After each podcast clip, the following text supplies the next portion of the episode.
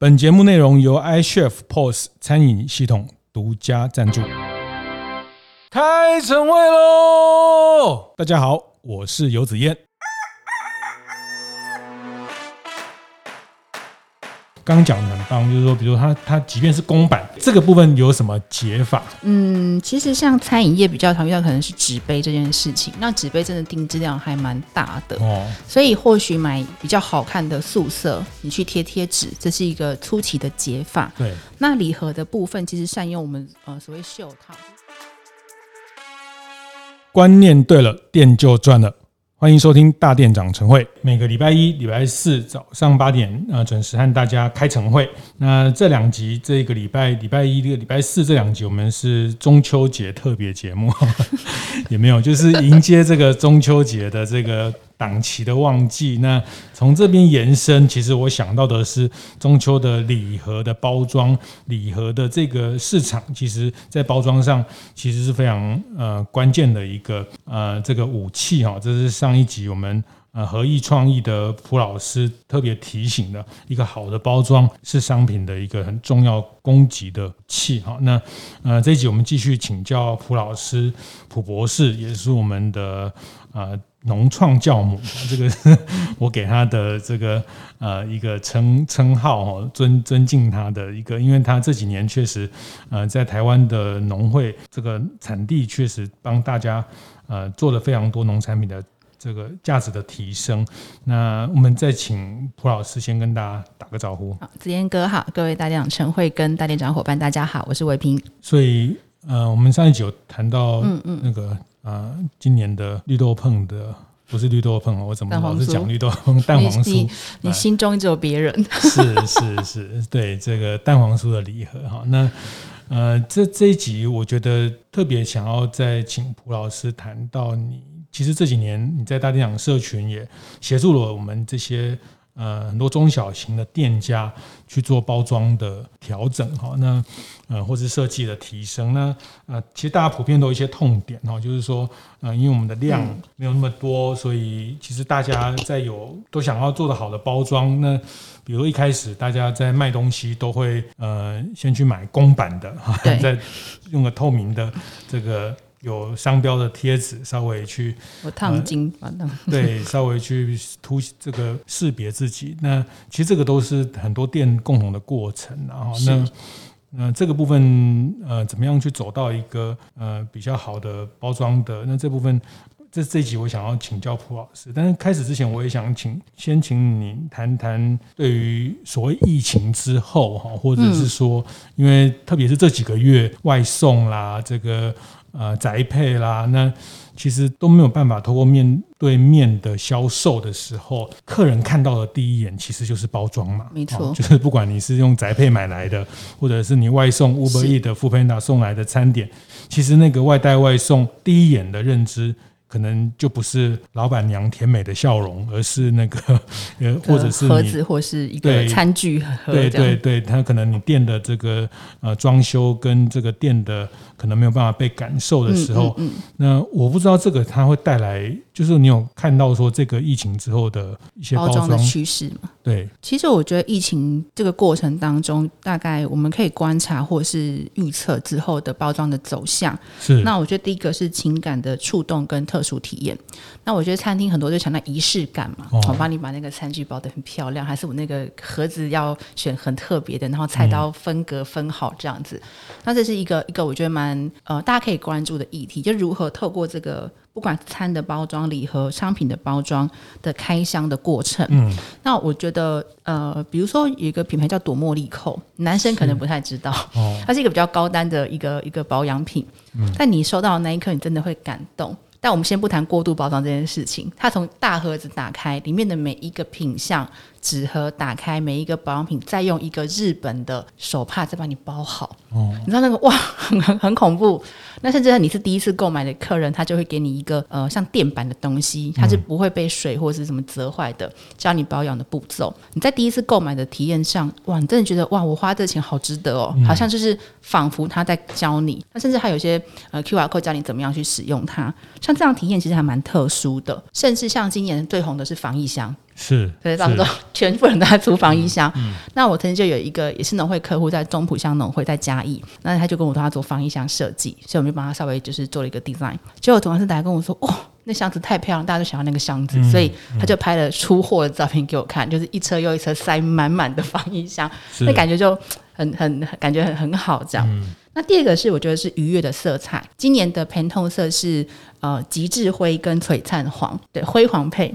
他讲的是说，在这个混沌的世道下，我们要看到希望，看到未来。所以我觉得在未来呃，在接下来的这个色彩的使用上，或许比较稳重的黑呀、咖啡呀、这种，大概会比较。呃，这几年可能会少一些。嗯，如何让大家在这种低迷的情绪中受到色彩很开心的、很明亮的啊，感觉很很放很放，或者是说呃有趣的事情，我觉得颜色上也可以选择。嗯，那接下来会比较比较理性的议题是，呃，最直接是宅配这件事情。是，好，其实我们最近刚好发生一个有趣的事件，我们做了一个。鸡汤鸡汤的那个礼盒，对，它就是一包那个铝箔袋装在一个纸盒子这样。嗯嗯、那我们我们这一次想说，哎呀，反正就把它弄大盒一点，它澎湃那种感觉，就就做做。结果我们发现算完的时候，回去 for 它这个搭配的箱的尺寸时候。嗯嗯呃，我每一盒，它其实希望它在六十公分以内，就是六十三公分。如果我们真的这样做下去，我每一笔订单会多四十块钱，所以你一万盒就会多四十万，是，这非常恐怖，所以马上回来修正。嗯、那所以，呃，宅配尺寸的计算也会成为接下来一个很重要的重点。嗯，那以及再来就是永续这件事情。我想减肥，我想大家都很有感。最近在吃饭，吃的很开心哈。可是吃完饭那个 餐具，就有那种 guilty 很内疚的感觉。哦、对，所以呃，从第一个议题的反面，就是说如何是减少浪费裸妆。不过裸妆的议题会牵扯到一些食品的安全的部分。嗯、某些东西真的没办法裸妆，嗯，或是它的材质要很注意。好，那再来就是回收的问题，像马修严选都会有那个回收和那个罐子嘛，好，这以后也是一个很很重要的部分。那这几年我们也有在了解一些呃，比如说可分解的塑胶的材料，嗯，或者是它可能是呃可以回收的某一些纸材，或是呃环保认证的纸材，大豆油墨那些部分，我想它在未来在。在永续这个议题上是呃很会被注意的，嗯嗯、甚至你在报国际奖项，它也蛮 care 这个环保议题有占一个分数的。是。那第四个呃最后一个就是科技的融合。嗯，那我想我最近也有接触一些材质是比较抗菌的，啊，这下就很很重要哇，这个抗菌感觉就很会会加加分很多。嗯、那可分解啦，或者是呃冷呃溯源，像像呃我们那个什么产销履历，或者是它的一些有机认证，嗯、现在都会有 QR code 在上面。那我们在买到的时候就知道说原料哪里来，谁种的，然后经过什么事情。哦，甚至我有看到一个很好玩的冷链标签，那台湾目前还没有人做，可能大家有一点嘎嘎这样。嗯。我是在大陆看到的，它就贴了一个冷链标签在你的冷冻食品上，嗯、所以你整个冷链的过程，只要有一个环节，嗯，室温超过它的温度，是它就变色，而且不可逆。哇，这个很很高标准哦。嗯，所以呃，那标签很贵，我记得一个标签就要五块还是十一块钱。对，但是如果真的能够引进，或者是真的能够做到，对，这个对你的食的那个安全是更更练的过程。它这个有没有失温到一个这个临界的程度？那牛肉可能解冻过又又被冰了，你都不知道。你的踏迹可能从日本空运，然后进到总仓，进到总仓再到大盘，大盘再到分销。那这个每一段时间它能，所以它也变成是一个这个安全机制啊。我觉得对，用科技的方式去确认你这个东西从源头到温度是一致的。对，所以这几个五个大概是我觉得疫情后比较会被关注的部分。哇，这个大家可以再 replay 把这听一次哈，就是说它有理性的部分，有感性的部分哈。那难怪制作人说上一集那个主持人话太多哈，那个蒲老师的东西这么多料都被我抢讲讲了，害人家都没有好好讲哈。就是对，就是这这听起来。博大精深呢，就是说有感性的，包括颜色，确实啊，因为我我最近这个我们家的这个垃圾啊，什么厨余，大部分都是我在这个清运哈，那没有，就是把它丢到社区的集中的地方。但是我发现这两三个月社区的那个纸类回收，嗯，的那那区永远都是爆炸的，那个餐具，塑胶餐具。对对对，那纸类回收一定是爆炸的哈。那其实一般垃圾反而慢，相对没有那么满。但是纸类一定一定都爆炸的满，然后不管是宅配或是这些东西，所以嗯、呃，它延伸出来的，我觉得刚这个分类非常精准，它有感性的层面，其实包括颜色的部分哈，像开箱体验，对对，那开箱体验，然后因为很多人其实收到美美的东西，这个也是一种武器，就是。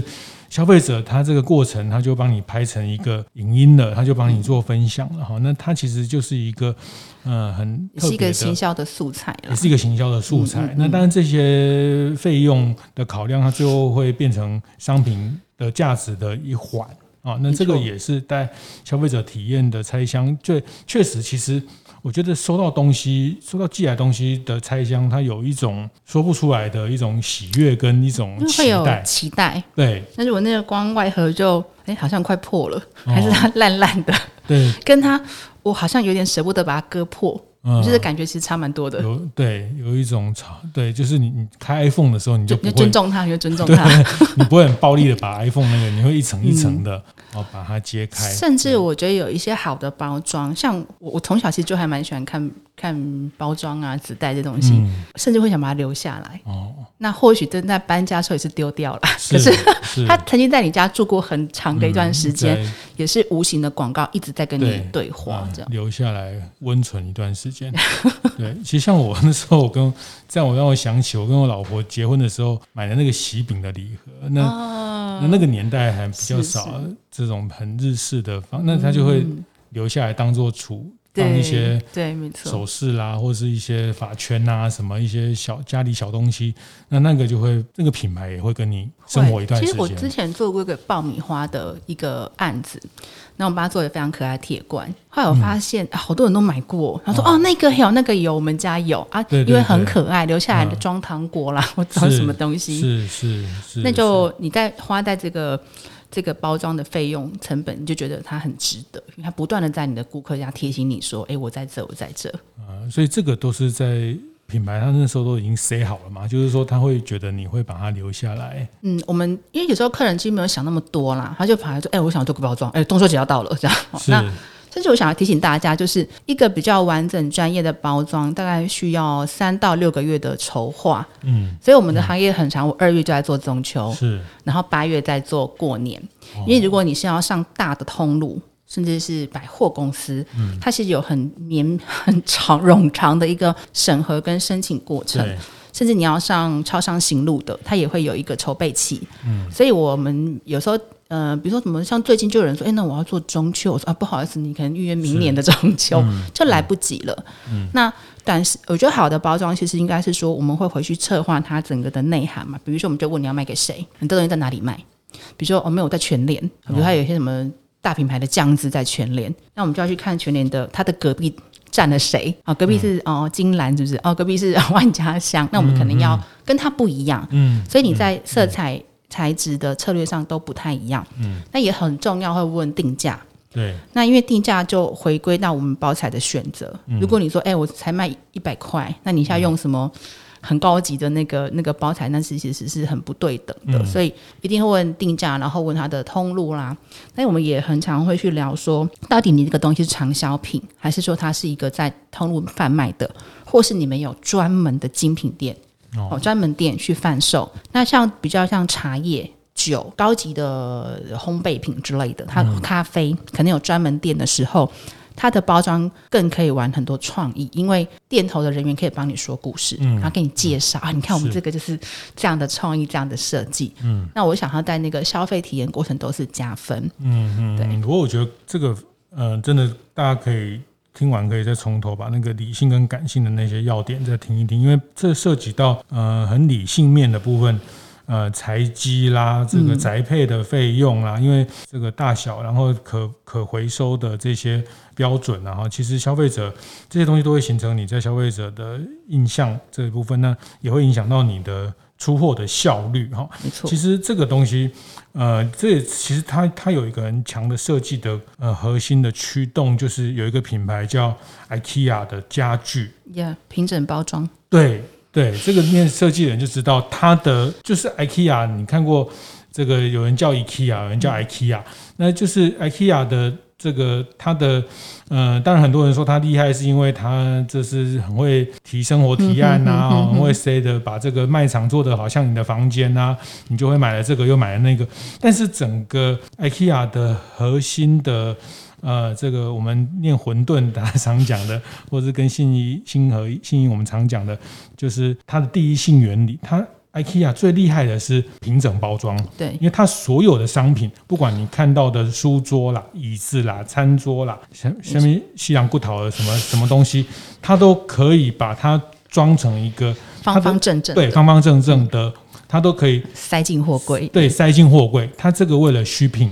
没错，为了运送到全世界，对哈，所以呃，就即便你看它的一些呃，像椅子也是哈，我也组过一张 IKEA 的一张一张靠有背的椅子哈，那 能靠的背的椅子，那它也是一个平整包装，就是很厉害，它它很厉害，这个是他们的关键的核心的经营能力。没错，因为我觉得要回到说，你今天做这个包装好了，这个产品对你来说是主要。或是还是次要，我餐厅，然后我开我开餐厅之后，我要出个什么酱料，这是次要，或者是说我今天是餐厅，但是我要把我全部的品牌变成新的部门去架上去做竞争。好，这个最近我们也是有做这样的案例。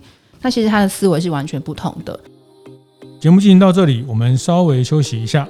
继续和大家分享我们节目合作伙伴 iCHEF 的讯息。今天要分享的是一个蛮重大的商业讯息，那就是 iCHEF 宣布完成与外送平台 Food Panda 的串接。这对 iCHEF 的用户来说是一个期待已久的讯息。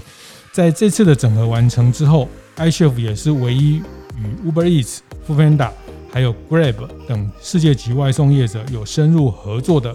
餐饮科技平台不止在台湾，包括香港、马来西亚、新加坡等各地的 iCHEF 用户都可以透过 iCHEF POS 系统直接管理外送平台，并接受订单。对于现在在接单越来越多元的餐饮经营者来说，绝对是一个提高效率的很大的帮助。想了解更多关于此次串接合作讯息的大店长们，可以上 iCHEF 官网看看哦。或者是说我今天是餐厅，但是我要把我全部的品牌变成新的部门去架上去做竞争。是好，这个最近我们也是有做这样的案例。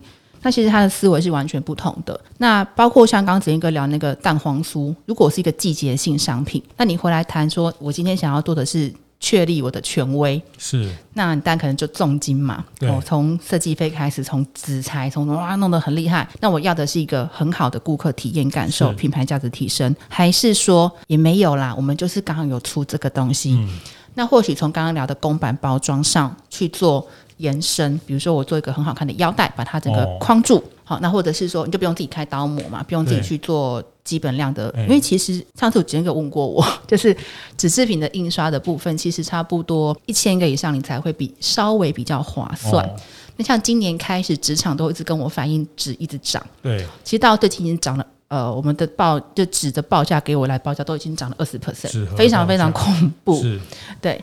那包括像这个东西，你都要去去计算它，还是说没有这个这个？其实我以后还可以再继续用的。那所以换算回来，那老板们就要去摊提说，你所投入这些事情，它的比例是怎么样？就是说，其实这个都是当做它，既然是个上一集我们讲到包装是个武器哈，那其实它你可以把它当做一个。商品或品牌的战略的一环哈，那这是大到像它的重要性，可能大到像 IKEA 一样，它的平整包装其实是它商业模式一个非常核心的能力，因为它才能做嗯、这个。国际的竞争、国际的运输跟这个物流的运输的，因为它不然家具这种东西运输就会这个运费是非常非常高昂哈，特别是现在呃这个长荣、阳明 不是货柜三雄吗？怎么讲到股市去了？好，就是说现在这个货柜的运输，这个运费只会越来越。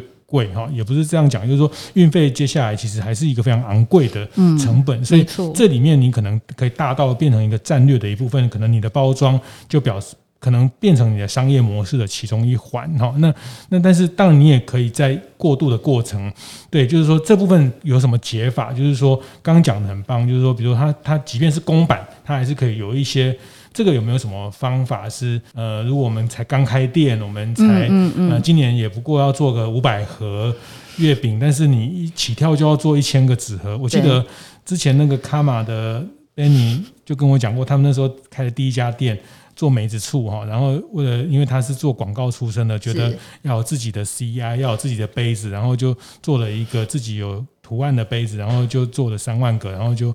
有两还有两万五千个放到现在还没用，就是说，对。对这个部分有什么解法？嗯，其实像餐饮业比较常遇到可能是纸杯这件事情，那纸杯真的定制量还蛮大的。哦，所以或许买比较好看的素色，你去贴贴纸，这是一个初期的解法。对，那礼盒的部分其实善用我们呃所谓袖套，就是比如说盒子外面有一一个回字形，这样把它框住那个东西。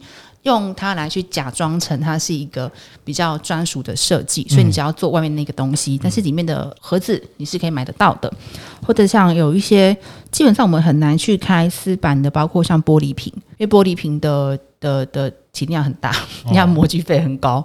好，那像铁罐也是，所以铁罐大概要多少量？呃，铁罐差不多，像茶叶很常用嘛，马口铁罐，大概台湾的话要一万到两万个左右。哦、一万个，那你可以去算一个成本差不多。那那你订一万个，他都运到你家吗？还是？啊，对啊，所以其实我我很常跟 我很常跟在教学啦，或者是跟客户分享。你不要一直羡慕别人说啊，我要跟那个谁一样。对，第一个你的仓储有准备好吗？哎、欸，两、哦、万个去你家，你有没有地方放？还是会是有些遇过那个会发霉、会生锈的，它根本就仓库仓储空间很糟糕，保存的问题。对，那有时候、啊、我想要做那个很硬的那种盒子，那叫手工盒，也是三千个起跳。那一个大概都要，我记得我那时候刚入行，我就想说我有没有没有什么概念，我跑去问厂商说，哎、欸，我想要。客人要做那个盒子，他要多少钱？他给我报了好像快两百块钱，我就很生气，然后说怎么可能那么贵？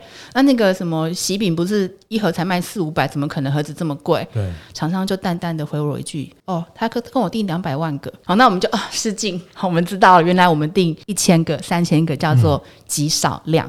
嗯、那所以我觉得第一个是回来你的目的性是什么啦？好，那如果只是一个。初阶建立，但透过公版加某些部分的客制化去做，嗯 okay、这是一个解法。然后里面放个手写的卡片、嗯、之类的，这样也很温馨，对，对？那或者有一些我遇过，他真的是要用包装建立江湖地位的，是，因为他需要得到媒体关注嘛，或甚至来跟我说我我就是要得什么奖，嗯，那这种就是另外的玩法，是。那个就很好玩，对，嗯嗯，对，因为我们做过一个一个。呃，对岸的案子是武夷山的大红袍，正宗大红袍。嗯，然后他就跟我说，我就是要打国际国际杯，好，我要到英国、到阿拉伯去推广，嗯、所以我要有一个很特别的包装。那我不要管价格，因为我茶非常的贵。然后我也不知道它多贵，他就说你就随便你弄，好，反正就是看起来高级厉害，送人家人家会哦，然后把它捧在手心那一种。结果我把它做完了，也得了美呃美国的那个 Muse 呃 Muse Design 的金奖。我后来才知道那茶有多贵，它一斤大陆一斤是我们五百克，台湾是六百克嘛。对，它一斤最贵的是十七万人民币。嗯，所以那个盒子大概只有真的蛮过度包装，就它只有三包茶在里面。但它如果真的要卖那一盒，可以卖两万多块。嗯，所以我的材质上的选择，我可以有很大的空间去去操作它。这个这个没有上限啊，对。嗯对，因为几个月前我去南投微热山丘哈，跟徐、徐明仁徐董，那他就说他们推了一个呃新的礼盒，跟世界那个咖啡冠军联名的一个。嗯礼盒，那就是那个纸盒，我看起来也没什么。他说：“ 哎、欸，我们这个纸盒是找什么日本的设计师哦，这 是建筑师、建筑师、建筑师来做的，所以它可以支撑啊，怎么样怎么样啊？哦，那我我看起来也也素素的啊，就是很普通。但是它当然再再仔细看，它有很多细节的部分还蛮厉害的啊。就是那就是这个没有上限，就是它可能凸显它的某一种限定的概念，但是。”呃，但是老实说，现在消费者还蛮买单这些东西。是啊，因为像如果大家一边骂不环保，一边骂就觉得、嗯、又觉得把它泼到。如果如果子健哥应该每年都有收到嘛？像我们我们公司其实每年中秋都会自己做一个限定的礼盒。嗯，对，那我们就玩一些梗这样。那其实是满足那个设计师的私欲了哈，就自己玩。可是像我刚跟制作人在聊天，像我们今年那个盒子也做完了，因为我们在做两两百个。嗯，刚刚早上报价来，哇，一个纸盒就要一百二十块。嗯，那因为我做的很少，所以你没办法去、嗯、去去跟他争取什么。但是你们全公司都在那边当女工，对对对对。可是我们做了这么多年，其实也七八年下来，其实我觉得我的朋友跟客户每年会。还蛮期待这件事情的。那对我而言，它就是一个行销的费用。嗯，我们也不用去看杂志或者怎么样。可是大家觉得哇，明年你今天又想要搞什么什么什么花招，就非常的好玩。嗯，所以我觉得这个包装的用途跟玩法其实非常非常多。还是回到各位呃老板的心中，你这次的目的是什么？嗯，但如果这只是你要上全联，不好意思，你就你要先准备五十趴被抽嘛。对，那你就不要想太多。嗯嗯，只要在那里显眼看得到你，嗯，看起来很好吃，很想买，嗯，那就好了。不过刚有一个提醒也蛮重要，就是说你先去看一看你的隔壁的商品的，嗯。啊，我记得有一个那个肉干在软的肉干啊，对，我们之前在大店长会客室也有一次，他们在新北的三重有一个观光工厂，那软的肉干哦，那是一个软那个软式的那个软哦，那不是比它也是比较软的肉。是温奶温奶霸瓜哈，白色的，对，他就用白色的。那时候我就跟他沟通，他有一个小恶魔的一个玩偶，哦，那个一个一个饰一个 IP，对 IP，那他就用白色的。那我说你这个，他说你看没有人肉肉干，没有人用白色的，你一定是大部分就是红色的啦，哦，或者是广达香啊，反正你就是想得到的任任何肉干店的。一些公版，或者是反正不知道为什么，就是习以为常，大家就是觉得好像肉干要红的，哎，霸收霸户霸瓜，就是要那种卖，就是要那种红红彤彤的啊。那他们就用一个反差的呃白色，他说那个货架上啊，你即便不用牌面不用很大，你就会被被被看到，被抓到眼，就就可以抓到眼球了。其实。色彩是一个在做品牌很好的工具，是像 Tiffany 蓝，为什么它这么的有它的江湖地位？嗯、因为它就是很早就拿了一个很特别的去去去切入它。嗯、那所以我们其实，在做包装的时候，一定会做市场的 survey 嘛。嗯，就别人都做什么颜色，那我们就最近有一个流行的颜色叫莫兰迪灰的。莫兰迪色，它兰迪色、嗯。我最近很多客人跟我要求这个，哦、真的哈、哦，我也是最近因为去看了一些家具，还有。嗯，因为要装修一些地方，然后我才认识一个东西叫莫兰迪色。呃，它其实就是一个彩度比较低，然后会有带一点粉的成分在的色系。嗯、对，那终于讲了一个制作人听不懂的东西，真好。对，对，所以就是这几年也蛮多人会想要做这样的包装啦。嗯、那我觉得还是看产品，嗯、我不得不有。不得不说，有些产品它做起来真的不是很适合，因为大家都受了那个《延禧攻略》的的那个影响嘛。嗯。但但那个颜色表现在布料上，哦，它会有布本身的光泽。车子啊，现在有很多车子走这种，因为它有金，它有那种都有金属底嘛，它会比较亮。但你印在纸上面的时候，刚讲那个灰色、黄色，就是现在就是比较喜欢这种，嗯，不完全是明亮明亮，就是不完全是黑的这种很冷的这种颜色，对，因为。其实你知道，色彩就像女生的头发一样，会一直流行短的、长的、短的、长的。嗯，对啊，嗯嗯嗯。所以这个这个是在品类上哈，就是说你在架上，你进到架上，也不见得是说包装包材要多么的厉害，或是呃这个。但你在颜色上可以做一个突破，没错。这个我也记得，我们前几个月在台中的课程，邓师傅，嗯嗯嗯，对，那个吴老师有去上课。那个邓师傅他们做，他们有一个招牌就是猪脚的礼盒，嗯，那那时候他们就呃也是在包装上，他们做成一个。白色的猪脚的礼盒，就是呃，在中南部或是我们习俗什么闰年，女儿要买猪脚跟面线，嗯、那他们的猪脚也是很多人会买去送礼。那他们那时候就说，他们也 survey 了半天，发现万峦猪脚啊什么，反正猪脚就是台湾猪脚的包装就是那个样子，就是说就闭起眼睛就就会跳出来那些红色啦，然后在在包装上面印一个很大的猪的。蹄膀啊，然后卤的红透透的啦，这个大概，但是他们就就是把它刻意做的像呃一个白色的，那他们就说呃，像半岛酒店的什么礼盒啊，什么之类。那当然，他们这个这个转变也也蛮蛮大的，蛮有野心，也蛮冒险。嗯、因为大家说啊，这个习俗送白色的好像不好啊，怎么样？对，这的确在台湾有，还是有蛮多人有这个样的一个对对。但是他们后来觉得，其实那个是我们自己在想的哈，就是说，其实这个白色，你看现在大家有一阵子，大家其实车上，像我现在在停车场，哇，我们包括我们家的车。那个一整个区八台全部都白色，那是怎样车距吗？还是怎样？就是说，其实是白色，其实大家都会自自我设限，好像，但是，嗯，他们就觉得，他后来讲一句，那个必有讲了一句话，他们我就听懂，他们后来原用，他说。那我们希望买猪脚去送给长辈，去送给朋友，它就像买蛋糕一样啊，对不对？蛋糕我们也是提了一个白色素色的盒子送给他，为什么猪脚不行？那他们这个猪脚就突然就跳脱了这些传统的台湾有这么多这么多猪脚名店卤猪脚，那他们在。盒子上就做了一个颜色上的这个这个差异。嗯嗯嗯，其实我觉得像我们在做农业的时候，因为农业其实更传统、更保守。嗯、呃，我们早年只要提黑的、白的都不会过。是。然后我发现说要有一些技巧，比如说你黑的你就要配烫金，哦、嗯，看起来就不会觉得好像很、嗯、很那个。九二咖啡嘛。对。谢谢谢谢这个。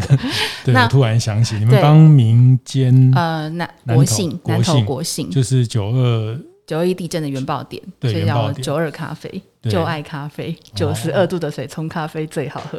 对，九九二共识，对，就那个就是说，啊，好，这是陆客的时候，我们不谈政治哈，好，对，对，那白色的话也是一样，你加了金。或者是一点点的红的线条，其实有时候他们原先或许业主就觉得啊，没有那白就不行，就看完那个设计的之后，就觉得哦，这样好像也不错，好像没有那么，他们都说哎，很像丧礼白还是什么，就不会觉得那么那么的白。嗯，觉得他是可以透过一些技巧去去沟通的啦，所以我觉得还是回到沟通这件事情，设计师要去转换客人在担心什么？是是是，我觉得这个这个提醒很棒。我觉得真的这一集大家，呃，这两集我们真的把包装当做一个重要的课题来好好看一看。我觉得他，呃，我觉得吴老师的分享也让我改变了我一些。就是我们过去就觉得包装就是个配角哈，就是 nice to have，呃，有的话更好哈。但是，但我我觉得。听完可能大家会觉得它真的是一个呃重要的商业策略之一哈，你要把它看中，那这件事情是是非常有张力的，但是你不一定要花很多大钱，但是呃花大钱当然 呃可以的话，我们当然要要投资哈，找好的设计师哈，找有情怀、有情感，然后愿意听你讲故事的设计师，那这个当然很棒。那但就是说，其实，在包括公版做出一些差异。嗯那或者是你既有的这个这个包材做颜色上的一个呃沟通上的一个选择，那这个跟你既有的整个店的形象去呃也不能突兀啊，这个也要延伸。还有一个可以补充给大家参考，就是说有时候礼盒啊，它可能可以有好几个配置嘛，比如说同一个盒子，我可能有九百八的，有一一八零，有一五八零的，嗯，那。这个时候，我觉得大家如果在做设计之前，可以先，我觉得业主自己要准备啦，就是说到底你要装什么，然后你要卖多少钱，嗯、哦，这个礼盒里面你有几个配置，哦，或许你都呃上什么通路，都可以先准备好这样的资讯，跟设计团队去做沟通，是，才不会说做起来很漂亮，结果你根本卖不动，嗯，这是一个我觉得还蛮重要的事情哈、嗯。那也也包括就是。就是他们在整个打仗的时候，像我会提醒客人说，你们那个礼盒最好价格不要差，同一个盒子不要差太太太价差太大，嗯，不然我一定去选最便宜那一盒买嘛。哦，反正我都提同样一盒，是，所以你可能区间不要差很多，但你可以有几个配置，它第一个可以省，比如你三千个盒子，你就 share 到五个商品或是三个商品上，它用起来会比较好用。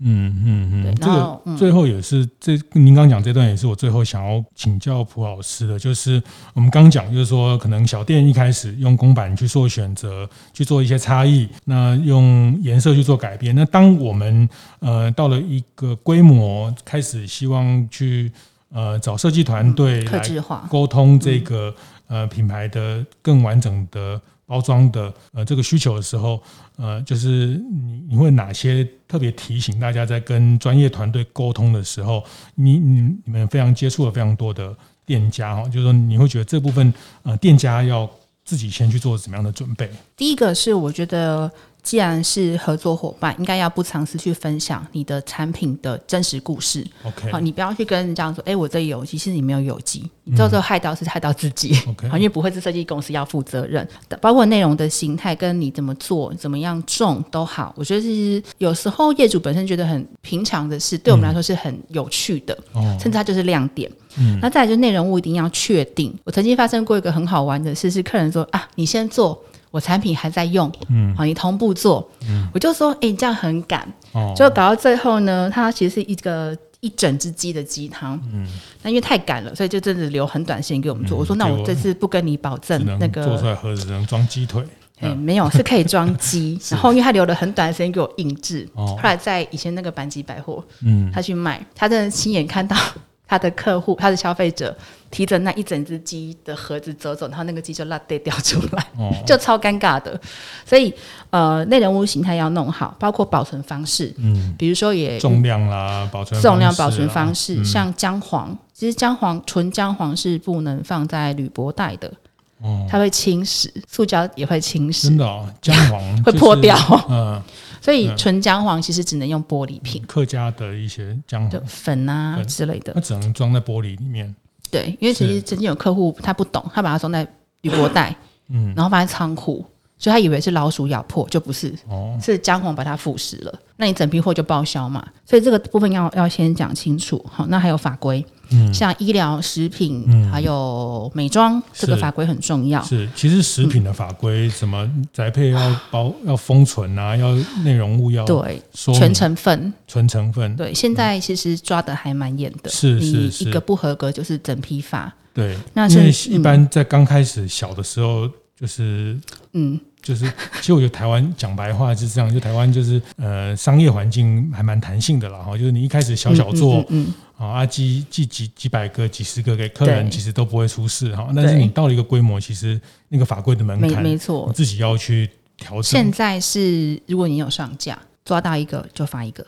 是，那再还有过度包装，所以我们设计公司这几年也很在意这件事情。那大家可以上环保署的过度包装的网站，嗯、你可以去计算一下。哦、真的、哦，这会被罚钱哦。有，是哦。对，因为其实这几年开始比较严格执行。就是有被检举才会被罚钱吗？还是他们会稽查？嗯、都有哎、欸，都有都有哎、欸。嗯、所以这几年中秋节有时候会稽查。嗯，最后他可能会上某某购物网站，全部 download 下来，然后帮你算。哦，那就。就会收到信，所以我们可以去那个检举对手的包装太华丽。你适合说这个话吗，哥？不是我们可以这样的，这个这个，一一张单就五万块起跳嘛。哦，对，这之前我觉得比较在意，然后再来是分类的方式。嗯，我觉得很多客人他没有办法分清楚他要怎么分，比如说卖茶的好了，那你要做高中低三个分类法，还是你要分乌龙金萱？嗯，那就可能有二十几个分法，还是你要用赔？哦，深赔浅赔哦，还是怎么样？你要去分，那分好之后才能去做设计嘛，否则设计师他也不太知道你到底你想要怎么卖。嗯，那在嗯贵的跟就是它的价位跟整个产品呈现的质感要怎么去设定？嗯，就是分类法，我觉得真的是分类法。有人他可能是我的呃，比如说干燥产品线是一条，那我可能、可能及时的，我可能怎么样？嗯可是你都不讲的时候，那个其实千百个组合起来会非常恐怖。哦，不是说你的设计费很恐怖之外，是你的库存量。嗯，那你想一个罐子你要做两万个，那你就有六万个，如果三口味就六万个。哦，那如果有些是不能共用嘛？哈、嗯，因为刚讲到，因为保存的状况，因为等等，它不一定能共用的时候，嗯。嗯对，然后还有牵涉到后面，所以您刚刚的这个题就是说，它会牵涉到后面你的制成下订单的那个数量，没错。然后材质，嗯，那因为每个不同的材质的起订量，我们刚刚聊都不太一样，嗯，那就会构成你的成本就不一样，是。所以再来你要算的就是你产品的制造成本、你的包材的成本、你的通路的成本，还有你有没有物流的成本，嗯，它整个结构起来，包括你的利润。他去定最后的价格，大概是这样，所以我觉得你还要留留那个折扣空间嘛。好，所以我们刚才有聊，就是仓储的部分你有没有准备好？那最后就是说，不是包装做完之后就结束了。哦，你看我们看到各个品牌上，不是脸书或者是它的 DM 上有很好看的照片，我们还要去拍照。嗯，嗯，那商业摄影也是一个另一门专业嘛。好，所以我们要怎么样设定那个照片怎么拍？嗯，跟拍，嗯，可能有时候跟拍就真的一整天呢。我记得我有有一次也是拍鸡汤。哦、我们设计师一大早去菜市场挑鸡，嗯，然后那边挑半天，嗯、阿姨就说啊，就这只比较好吃了。他说不是啦，我不是要吃的，他、嗯、挑那个漂亮的鸡，嗯、然后去现场再煮人参鸡，煮到半熟，然后再涂蜂蜜，看起来比较油亮。嗯、对，其实有很多后置的过程啦。嗯、那包括可能你在这个产品的行销之前，产品的设定，后面怎么推广，你需要配合的工具，可能是照片、影片、DM，都要先设定好。嗯，这样其实是一个比较成熟的专案。是是是，这个最后一里也很关键哦，对就是呃，你要怎么沟通这个影像哦？那这个要要塞在什么情境里面？没错没错。对，因为现在这个电商的时代，真的就是看照片决定要不要买什么。嗯、那对。这个一样是一个茶叶，它的跟什么样的茶具，跟什么样的背景，那这个都是专业的商业摄影要。有点像上次我们去大院子邱老板讲的，嗯，每家的手摇影都拍得很漂亮，是。到底你要讲什么？是。觉得就那那那一次，我觉得嗯，的确是一个很很很一针见血的一个一个一个说法。漂亮不能当饭吃啊，但是不漂亮，大家连吃都不想吃。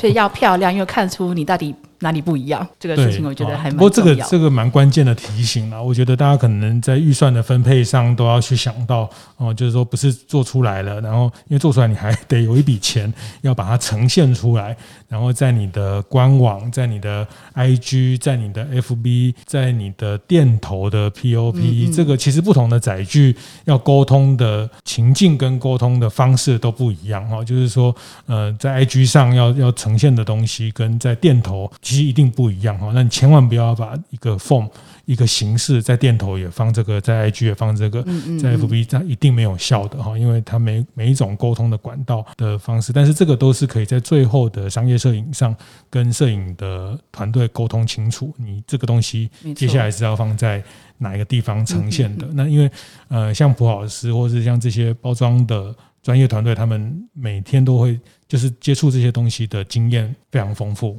是。